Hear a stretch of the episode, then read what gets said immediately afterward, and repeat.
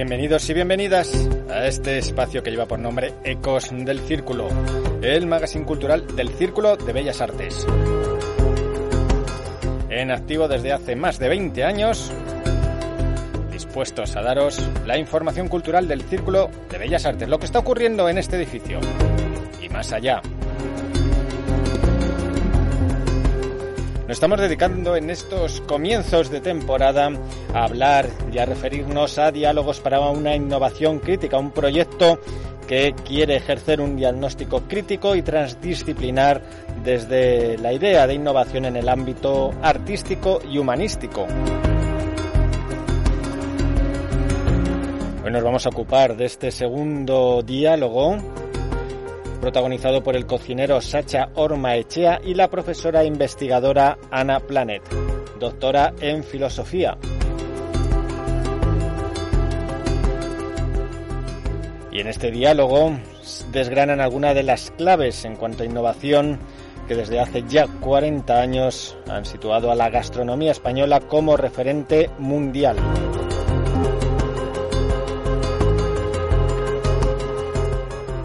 ¿Cómo llega esto en el momento de transferir los conocimientos e investigaciones en este campo a la sociedad? Pues de esto es de lo que nos van a hablar en este diálogo para la innovación crítica.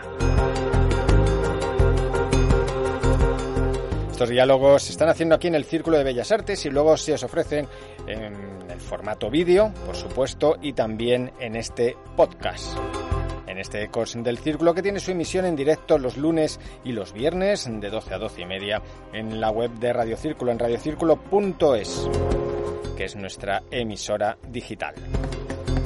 Recibe un abrazo de David Coello. Vamos ya con este diálogo para la innovación crítica. Sacha Orma Echea y Ana Planet.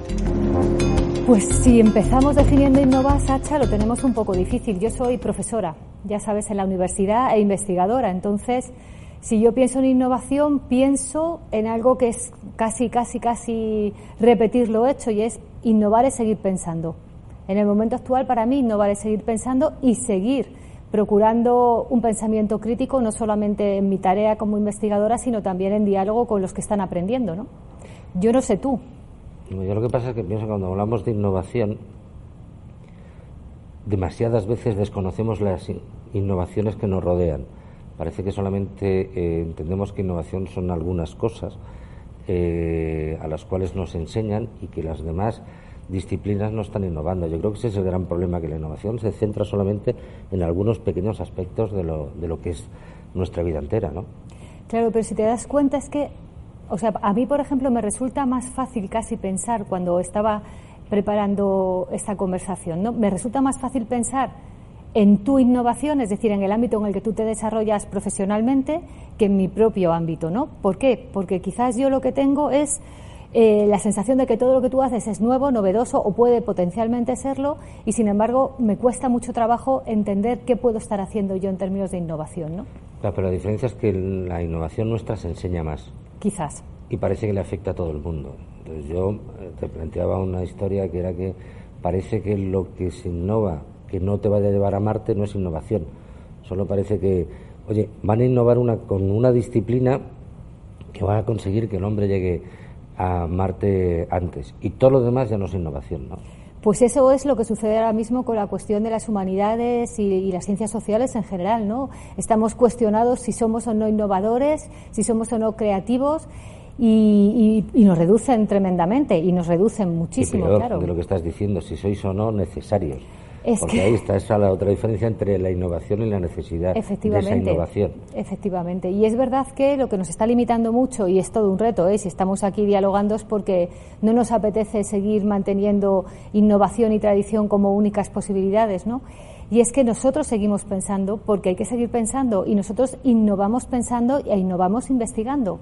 Nuestros saberes, que como bien dices parece que son comunes porque no utilizamos ni un laboratorio ni nos vestimos de bata blanca, luego veremos lo de, lo de, lo de los estilismos, ¿no? O sea, cómo, cómo performamos nuestras innovaciones, que eso también tiene su gracia, pero es verdad que nuestras innovaciones, eh, al no reducirse a lo tecnológico, a no reducirse a lo biológico, tienen muchas dificultades en ser comunicadas porque estamos demasiado enganchados a la idea de que la innovación es tecnología y es tecnologización de nuestros procederes. No sé si a vosotros os pasa igual como cocineros. Hombre, sí, a nosotros sí también hemos, hemos sido partícipes también de esto. Es decir, si nosotros hemos pasado la historia de la cocina en los últimos 40 eh, años, quizá también fue porque aplicamos mucho la tecnología como innovación y fuimos innovando, pero no solamente tecnológicamente. ¿no? Había cuestiones en las que parecía que sí nosotros habíamos aplicado la tecnología a la cocina para hacer una innovación, pero también había una innovación de pensamiento de la que se habla pocas veces. ¿no? Lo que hubo fue mucha comunicación de una defensa de nuestra cultura, considerando por primera vez en este país que la gastronomía era cultura, o que la cocina era cultura, con momentos eh, evidentemente importantes, es decir, cuando tú tienes cocineros de los que todos conocemos, evidentemente como Arzá, como Ferran, que tienen la portada del Times y por, en ese momento en que todo parecía que era diferente se aplicaban los mismos utensilios de los laboratorios se metían en la cocina, que es cierto que hay muchas relaciones entre la cocina y la química. y la química en un laboratorio, seguramente los primeros laboratorios se hacían en las cocinas, pero lo que había era la forma de enseñarlo, ¿no? Pero también esa innovación era de, que la primera innovación que existe en la cocina es que cualquier ciudadano de este país podía ir a un restaurante que antes parecía que solamente podían ir unos. Importantísimo. No hace falta, no hacía falta llevar chaqueta, no hacía falta llevar corbata y tú podías estar con un señor que tenía un coche magnífico al lado y tú podías estar comiendo con esa misma intensidad. Y eso es lo que fue la, la innovación. Y yo creo que la innovación es que no solamente es técnica, es que la innovación pasa por la capacidad de hacer libre tu cabeza para hacer cosas. Y eso nos confundimos muchas veces. Y en la cocina sí lo conseguimos. El abrir a que la gente probase cosas diferentes, tuviese gustos y le, pareciese bien eh, lo que tú estabas investigando para que él hiciese una cosa que es muy complicada, que es ingerirlo. Ahí sí que lo hicimos. Pero sigo diciendo que estamos demasiado unidos a que la innovación solamente es tecnología y no pensamiento. Pero fíjate, a mí me gusta mucho eso que dices del equipo también, Sacha, porque normalmente los científicos parece que trabajamos solos, ¿no? Los científicos sociales. Ah, no trabajáis solos. No trabajamos solos, es que nosotros trabajamos en equipo. Lo que pasa es que muy difícilmente se traslada esto porque siempre ponen el micrófono a uno, ¿no? Eh, bueno, hablabas de una portada de uno de tus compañeros, pero bueno, vosotros vivisteis una edad de oro, vivís una edad de oro porque habéis revitalizado la cocina en España, gastronomía, la habéis internacionalizado, todo esto y lo hicisteis en equipo. Nosotros también lo hacemos en equipo, pero tenemos muchas dificultades para comunicar todo esto. Yo no sé si nos podéis también orientar un poco en ese sentido, ¿no? O sea, ¿cómo, cómo se puede conseguir que unas disciplinas de ciencias sociales sean asequibles para todo el mundo? Porque yo tengo ahora mismo particular, personalmente, un reto que es el reto de la comunicación y la transferencia, ¿no? Nosotros, ¿qué hacemos? Nosotros pensamos, para llegar a pensar algo tenemos que conocer, tenemos que armarnos de conceptos, de metodología, tenemos que aprender, es un trabajo penoso y arduo, es decir, un investigador no se hace de un día a otro, como tampoco se hace un cocinero.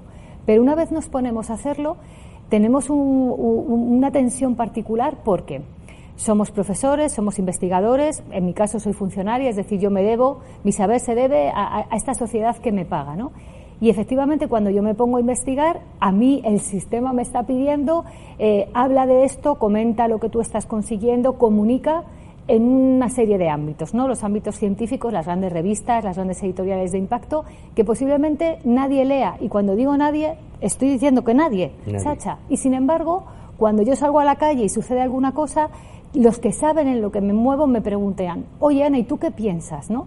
Entonces de repente te das cuenta de que a ti el sistema te está llevando a pensar con todo el trabajo que esto significa para producir en un sentido cuando la sociedad a la que nos debemos nos está pidiendo otras cosas, ¿no? Entonces, ¿cómo podemos hacer esto? Porque vosotros democratizasteis abriendo los fogones, abaratando los precios. ¿Cómo hicisteis? O, no fue tanto solamente lo de los precios abaratarlos. Lo que se hizo primero fue conseguir una cosa que era magnífica, que era el respeto de la profesión. Es decir, la primera gran revolución es cuando en los años 70, mediados de los 70, los cocineros sobre todo los cocineros, ya en la sala había algo de, más respeto, salen a la sala y se encuentran con señores que hace y personas que hace cinco años o diez años atrás no hubieran consentido jamás que se le hubiera acercarse, acercado a que un cocinero se le acercara. Ya. Luego, eso hizo que, oye, que estoy aquí, o sea, yo salgo para, que, para que me conozcas, para darme a ver, para que yo te cuente lo que estoy haciendo. Sí. Porque no es lo mismo que te lo cuente otro que te lo cuente yo. Para decirme en qué me he equivocado o que te atrevas a hacer estas cosas, ¿no? Eso fue absolutamente fundamental. La salida era marcadamente diferente. Y otra también fue cambiar la imagen que tenían de nosotros. Claro. Que no éramos eh, mm, gente que por la noche se reunía solamente a hacer timbas de, de cartas y a tomar copas y a beber, que también posiblemente se hacía, sino que empezaba a haber una generación de cocineros, de, de dueños de restaurantes, de gente de sala, de que empezaban a tener una cosa que se llama cultura. Claro. Entonces te das cuenta que el que había detrás también tenía pensamiento. Y esto fue cuando lo enseñamos.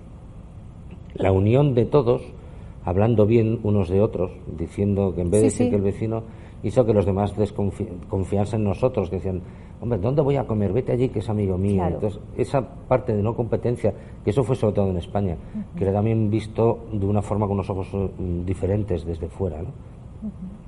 esa parte de, oye, estamos aquí, pero también está haciendo un trabajo un amigo mío que está bien. Esta parte que yo te preguntaba, ¿no? Tú te dedicas a una parte muy específica de la, del conocimiento con otros más. Yo necesito tener esa, esa cercanía, pero no solamente de una disciplina, saber que esa, esa disciplina también está relacionada con otras que me acaban interesando y que hacen que mi pensamiento mejore. Yo creo que ese es el gran problema. Y el último, que no voy a hablar más en ese sentido, pero una cosa que es absolutamente necesaria, que os dejen de presentar como tipos raros que estáis detrás en un sitio y además con algo que es en el 99% de las ocasiones os sacan siempre la misma fatídica respuesta, que es, vamos a ver, es que estamos aquí en unas condiciones duras, no tenemos tanto como necesitamos para investigar, estamos siempre cortos de medios, porque si tuviésemos más medios, y eso solo se lo, solo se lo consienten a los futbolistas. A los únicos que lo consienten que se quejen de que si el césped, que si el árbitro son los futbolistas. Al resto de las personas. A nosotros no nos pagan como a futbolistas, eso también te lo tengo que decir. ¿eh? Quiero decir que. Pero me gusta mucho esa idea profesional de cómo se construye una profesión. Es decir, de cómo, te, cómo se puede dar a conocer un ámbito profesional como ese de la gastronomía, ¿no?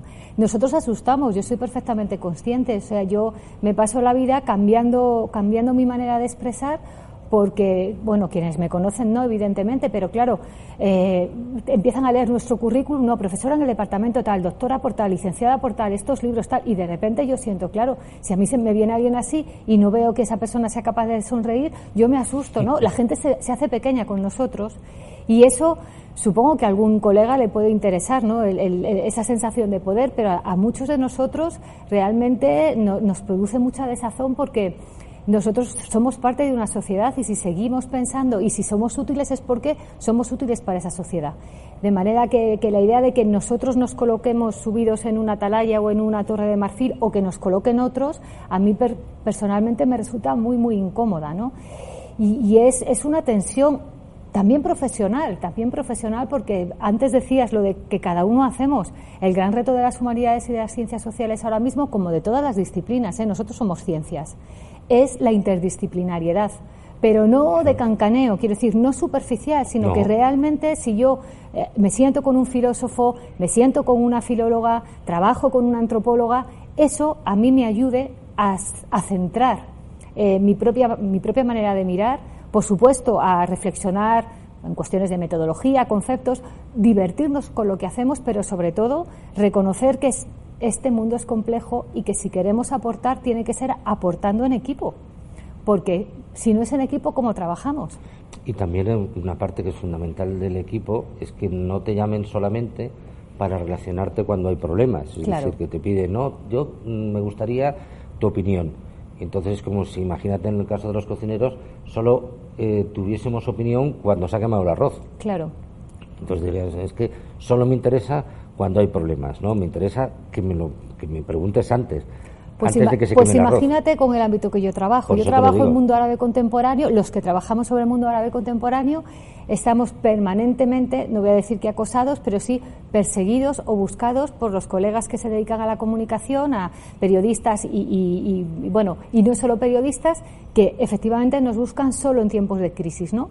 Y en tiempos de crisis, pues, en estas semanas, por ejemplo, ¿qué está pasando con? Digo, bueno, ¿qué te cuento? Lo que ha pasado, que tú ya sabes porque lo hemos visto, o quieres hablar sobre por qué está sucediendo esto? Porque si se trata de hablar de por qué está sucediendo esto, vamos a sentarnos. Si simplemente quieres que yo te cronique lo que otros han cronicado, quizás no soy la mejor persona porque yo no soy comunicadora. Claro, pero ahí em- empezamos a, a buscar mm, más referencias.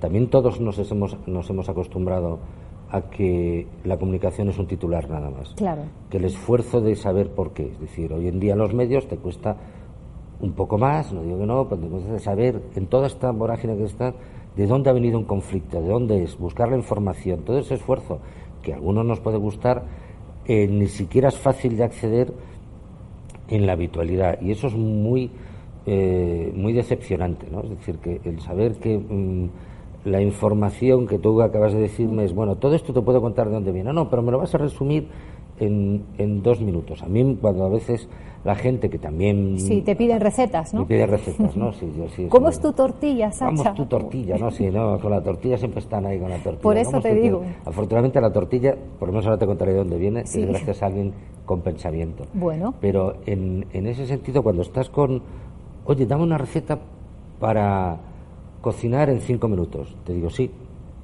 Yo te voy a dar todas las recetas que quieras para cocinar en cinco minutos, pero para que comas en media hora. Porque si te doy una receta para cocinar en cinco minutos, para comer en dos, no tiene ningún sentido. No, para eso no comas O casi, sea, ¿no? Lo que te voy a hacer es que no tengas que cocinar durante media hora para tener cinco minutos para comer, sino cocina cinco minutos para tener media hora para ti, que es fundamental. Y nos confundimos. Esa inmediatez es, no, dámelo ya, Sí, ya. lo quiero ya, pero bueno, sí, es que soy un tipo fantástico porque cocino en cinco minutos y como en dos. ¿Y? ¿Y? O sea, no puedes tener un poco de tiempo para ti, para hablar con los demás, para tener el diálogo, ¿no? La, la culpa de la, de la, De la tortilla, de la tortilla, sí. no se queda ahí, es de Rafael Moneo, con lo cual... Bueno, eso también es un diálogo ver, interdisciplinar, sí, ¿no? sí. Hablar con Rafael es una de estas cosas que tiene muy bien, porque tenemos los dos una cosa en común. Que en eso, por ejemplo, desgraciadamente en tu parte de investigación no, no existe. A ver. Los dos tenemos en común en que todo el mundo siempre opina de la comida y de la casa. Esta casa es un desastre porque este arquitecto no sabía nada, cómo se le ocurrió colocar esta pared aquí, y a nosotros exactamente igual, porque no le pones un poco más. Yo le hubiera puesto un poco más de picante, yo le hubiera puesto chorizo en vez de tal. ¿no? O sea, los dos tenemos la, la habitualidad de que la gente opina sobre nuestra vida y sobre su hacer porque lo hace todos los días, claro. Pero dices que no, y a nosotros nos pasa también, ¿eh? Y nos pasa también porque, sobre todo los que hacemos cien- ciencias sociales, como no usamos palabras extrañas, es decir, normalmente nosotros utilizamos, por supuesto, a las palabras las, las convertimos en concepto, ¿no? Porque para eso estamos preparados, o sea, les dotamos de toda la etimología, el contenido, pero lo que nos sucede mucho es que como hablamos el común, pues de repente alguien se pone a hablar del común y pasa por ciencia lo que no es ciencia y pasa por pensamiento crítico lo que no es más que aproximaciones superficiales cuando no ocurrencias geniales que a veces lo son y a veces no lo son y hay que aguantarlas después. O todo lo contrario lo que nos sucede a nosotros no y es esa ese mm, que vosotros no lo, no lo percibís porque como somos los grandes desconocidos y es la tremenda presión que nosotros tenemos con el sistema actual de ciencia que nos obliga a que cualquiera de nuestros textos sea releído por otros, pero no releído desde la idea de vamos a iniciar una discusión, sino a ver si te releo y te freno esa publicación. Hablabas antes de la competencia, ¿no? ¿Hasta qué punto ahora mismo, y esto es una reflexión que tenemos muchos de nosotros aquí y en otros lugares, ¿no? ¿Hasta qué punto nos frenamos en el pensamiento porque el sistema nos está frenando en el pensamiento, ya sea por una cuestión de censura, cuando hablamos sobre el mundo árabe, ahí podríamos abrir un gran debate, pero incluso cuando estamos trabajando a la hora de buscar ese acomodo de nuestros términos, de, nuestra de nuestra manera, que pueda pasar y que otros acepten y que entonces se pueda, es decir, nuestro pensamiento ya no es un pensamiento que pueda circular, nuestros saberes puedan ir directamente, porque ahora hay frenos y frenos y frenos. Yo digo, ¿para qué necesitamos un- una revisión por otros? Que te dejen de leer es la mejor revisión. Si tus trabajos merecen la pena, alguien los leerá y si no los merece, pues no los leerán y ya está y pasaremos a otra cosa, ¿no? Y sin embargo ahora yo veo sobre todo a la gente más joven que está investigando con una tremenda tensión por el qué dirán Y es un que dirán que te puede dificultar la vida. Claro, no, no, no, no, no te puede no, no, no dificultar. Ya que estamos hablando de lenguaje, estamos en Madrid, te jode la vida. Te jode la vida. Bueno, yo estaba fina por lo de académica. Yo, la ventaja de ser un cocinero es que bien, puedes, es que puedes utilizar bien. Eh, y si estamos hablando de autocensura y no lo digo, te jode la vida porque eres tú mismo el que te vas recortando en, esa, en esa forma de, pensamiento. Y eso sí que no es innovación. Y de repente estoy en una, en una sociedad en que me está diciendo que el mundo de la digitalización va a ser el que nos va a salvar de todo esto.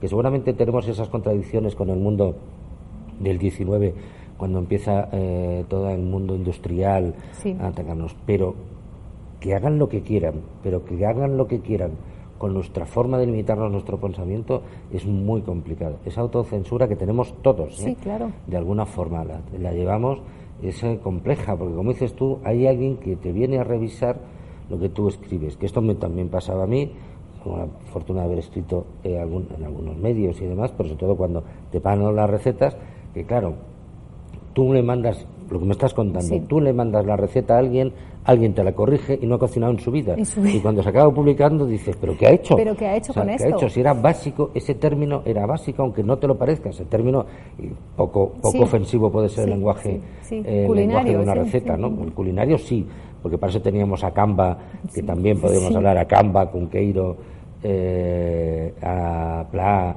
a Néstor Luján, cuidado, que había mucha literatura, que también la ha hecho de menos, ¿no? La cocina también se nos ha simplificado a un recetario, pero ese recetario eh, que tiene poca complejidad, pues hay también esa autocensura que seguramente ahora tendremos de eh, nosotros también de no de recetas que tengan más de 200 gramos de azúcar, ¿no?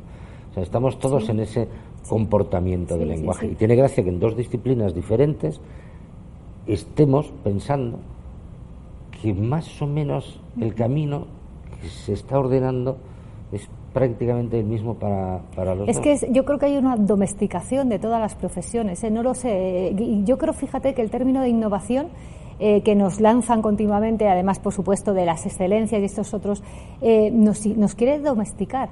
De alguna manera nos quieren marcar caminos que yo creo que por supuesto todos vamos por sendas. O sea nadie está tan loco como para andar por por acantilados o a lo mejor sí no lo sé pero en esas sendas eh, yo ya estoy un poquito aburrida de las sendas. No sé cómo, te sientes tú. A mí, mm. a mí me molesta mucho cuando, cuando te dicen que la gente se tiene que reinventar. Sí.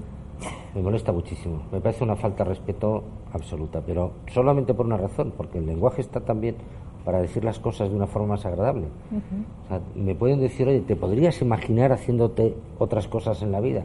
Pues sí, me puedo imaginar haciendo otras cosas, ¿no? No solamente tiene que ser en la playa tomándome un refresco o, una, o un cóctel. Que me digan que me puedo imaginar haciendo otras cosas en la vida, perfecto. Pero que de alguna forma estemos continuamente transmitiendo que hay que empezar de cero había un director italiano magnífico, Máximo Trossi. Sí. Muchos acordarán porque era el cartero de Neruda. De Neruda. Eh, que tenía una película que era maravillosa, la primera suya. Yo lo conocí cuando hice esa que era Comenzando de tres. De tres. Y él se reunía con unos amigos ahí en el sur de Italia y decía, mañana me voy al norte y comienzo de tres. Y le decían sus amigos, no, por favor. Se comienza de cero. Se comienza de cero. Y él decía, no, no, perdóname, para tres cosas que he hecho bien en la vida no las voy a dejar aquí. Y yo creo que eh, en lo que intento a lo que intento referirme es que todos hemos pensado, o todos pensamos que algunas cosas hemos hecho bien en la vida. Déjame que me las lleve. No me digas que es que las pocas cosas que yo pensé que estaban bien hechas tampoco me valen porque sí le van a la gente que está conmigo. Pero fíjate, eso tiene que ver con nuestras experiencias personales, con nuestro, no nos pongamos psicoanalistas porque da una pereza enorme, pero con nuestro pasado y nuestro futuro, ¿no? Entonces, tradición, innovación, como si fueran dos cosas opuestas, tradición, innovación, estar allí, estar aquí, tú te sientes innovador, te sientes tradicional. Mm, es un poquito absurdo, ¿no? Pensar que nuestra vida no es un continuo, sino que nuestra vida tiene momentos. Yo realmente cuando me dicen, echa la vista atrás, digo, ¿para qué voy a echar la vista atrás? Realmente la vista atrás la tengo, la, vista atrás la tengo dentro de mí, porque yo ya soy una vista atrás continua, es decir, todo lo que he vivido lo tengo. Entonces, he hecho la vista atrás para qué? Para ver si era más alta, más baja, más joven, tenía más chispas, menos chispas. No sé cómo te mueves tú con, cuando te dicen, bueno, si haces un balance, si te pones. Yo digo, mi balance es lo que soy ahora. No sé tú, como, como, creador, ¿no? Como... Hombre, el, el balance en ese sentido a mí lo que me gusta es pensar lo que voy a ser mañana. Eso es, eso es. Entonces cuando te hablaba de imaginar es como lo de soñar. Yo lo que quiero es que me dejen soñar y mañana parece que los sueños son solamente infantiles, ¿no? Los mayores tenemos unos sueños. A diario. Incluso muy lastivos, pero otros no. Eh, entonces tenemos que pensar que, esa parte de innovación lo que va a hacer es que mañana haga cosas que me hubieran apetecido a ver si salen, ¿no? Sí. Y que cuando salen, pues, oye, mira, mm, está. Porque también innovar significa equivocarte muchas veces. Sí, seguro. Pero estamos en una sociedad que tiene tanto miedo a equivocarse que a ver quién es el primero que se equivoca. Y luego con una cosa también provocadora, que en esto seguramente contigo y conmigo habrá una relación en ese sentido que es esa obsesión porque la innovación lleva una firma. Madre mía, madre mía. lleva mi firma, esto fue mío. Sí. ¿Cómo si sí, esto fue mío? O sea, yo lo entiendo, es un desarrollo a través del arte y de otras necesidades de mucho tiempo, pero esa necesidad de ponerle nombre a todo, o sea, esa parte de que todo tiene que tener un producto, pero sobre todo tiene que llevar mi firma. Esa innovación tiene que llevar mi firma y además no tiene que ser humilde. Es una innovación que va a cambiar la humanidad. Siempre, siempre. no, no, si con que cambie mi barrio, con que mejore mi barrio ya me, parece suficiente. ¿no? Hombre, nosotros tenemos ahí un reto enorme con la cuestión de la innovación, ¿no? porque antes antes esta mañana pensaba, en, bueno, eh, enviando un correo electrónico a un estudiante temprano, una duda, un tema de un examen, y entonces yo decía, claro, a ver, este curso se acaba, o sea, nuestra, vuestra vida tiene un ritmo, la nuestra tiene otro ritmo, o sea, la parte no de investigador, sino de docente, ¿no? Año tras año nosotros entramos en las aulas, siempre se dice, ellos son más jóvenes y nosotros vamos creciendo, y yo yo soy tan joven como ellos, no sé cómo decirte, o sea, esto no es ninguna tontería, o sea, yo soy tan joven como ellos porque yo sigo entendiendo que cuando yo entro en el aula estoy como siempre tengo que estar en el aula, es decir, aprendiendo e intentando que otros aprendan, pero aprendiendo yo lo primero, ¿no? Y sin, y sin ese sello de la marca de, los hitos, no, eso de que, y entonces cuéntame, en tu momento, en tu vida docente, ¿cuál es el momento que te marcó? Y yo digo, bueno, en fin, momentos que me marcó, me, claro, pues cambios, eh, nuevas maneras de pensar, encargos de repente que te vienen grandes o que te vienen chicos, lo que te puedes citar en un momento empezar a trabajar con algún compañero o alguna compañera nueva, pero sobre todo es que no necesitamos estar continuamente subidos, continuamente buscando ese momento único. Es que yo creo que todos los momentos son únicos, ¿no? Y todos los principios de curso son principios de curso y todos los finales de curso son finales de curso. Yo no sé vosotros cómo vivís eso, ¿no? Porque claro, yo soy muy aficionada también a la cocina. No, no, no, soy como tú, evidentemente. Afortunadamente. Eh, evidentemente y afortunadamente quizás también, ¿no? Porque no sería lo que soy. Pero es verdad que yo siempre pienso que vosotros estáis continuamente haciendo cosas nuevas Incluso cuando tenéis un recetario, cada vez que cocinas algo, lo estás cocinando de nuevo, ¿no? Claro, vamos a ver, nosotros sí tenemos esa parte que a veces lo ves, que es un privilegio, nosotros conseguimos que las cosas desaparezcan. Para que Porque nos las comemos. Para que tengan que volver a, ser usadas, para que tengan que volver a ser cultivadas, para que tengan que volver a ser consumidas, para que tengan que volver a, la vida. ¿no? O sea, nosotros somos un parte de una parte del ciclo de la vida que conseguimos que eso acabe, con algo que tiene que ver con la, con la emoción de, de la sensibilidad, porque está muy claro que nosotros tenemos que ver a, tenemos mucho que ver con el, con el mundo del placer, ¿no? Y en ese placer eh, somos las partes que hacen que una botella de vino desaparezca para que alguien la tenga que volver un día a vendimiar. Y eso es mágico. Parte de un ciclo mágico. Mágico, que evidentemente nosotros somos una parte del contexto, el que lo hace es el cliente o, el que lo acaba eh, transformando, pero en esa entrada todos los días tenemos una función con algo que es diferente. Y yo lo hablaba, eh, es muy necesario tener esa cercanía.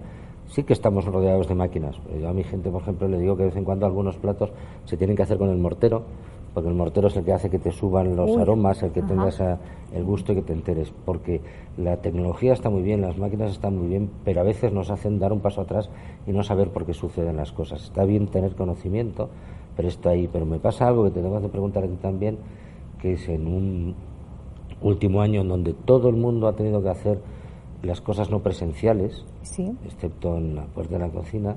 Es decir, yo con la gente que tengo relación, con mi hija que acaba ahora de estar estudiando también algo que no tiene que ver con la tecnología, que tiene que ver más con el mundo social, es historia del arte y estas cosas, pues, eh, ¿qué pasa? Que echas de menos el tener el contacto cercano de las estructuras. O sea, no nos sirve que la tecnología nos acerque, está muy bien, eh, que nos haga llegar a donde no llegamos, pero no sé si ahora te planteas que cuando vuelvas a entrar la gente va a tener una sensación diferente si el de entrar a la universidad otra vez, o de entrar a las clases o donde sean, como estoy aquí y estoy viviendo esto, no lo estoy viviendo en otro lugar. Pues fíjate, nosotros tenemos una experiencia en ese sentido en la autónoma, en nuestra Facultad de Filosofía, y nosotros hemos mantenido las clases presenciales todo lo que hemos podido. Grupos pequeños, distancia, aulas hiperventiladas, en fin. Y hemos conseguido con eso, yo creo, apreciar el valor que tiene la tecnología cuando efectivamente se convierte en algo que nosotros controlamos y no en un fin en sí mismo. Porque efectivamente después de este año y pico tan complicado, todavía tenemos que hacer balances, H. Yo creo que con esto terminamos, porque no sabemos hasta qué punto eh, estamos confundidos. Yo creo que estamos confundidos con esa veneración de la tecnología sin darnos cuenta de que en el ámbito de la, de la enseñanza el medio está afectando profundamente todo el proceso de aprendizaje. Y el medio del aprender es el diálogo. Y el diálogo lo hacemos como lo hacemos. Claro, y esta parte que decimos de la innovación, primero tiene que hacer que la innovación tiene que ayudar a que nadie tenga miedo a que esté el futuro. Efectivamente. Y que todo el mundo tiene el derecho de no usar esa innovación. tú tienes el derecho de volver a tener las cosas que sabías, las que conocías y vivir como quieres. La libertad de pensamiento tiene que estar ahí. Tú hablas del espíritu crítico.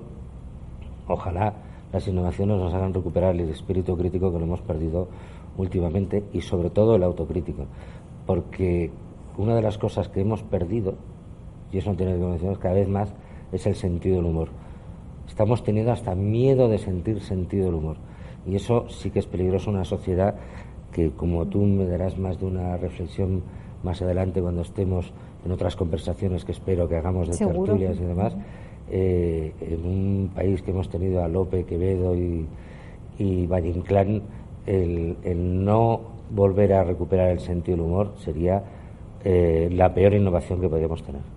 Lo vamos a recuperar, yo creo. Yo creo que sí, que no lo hemos perdido, ¿eh? No lo hemos perdido. Lo que pasa que, bueno...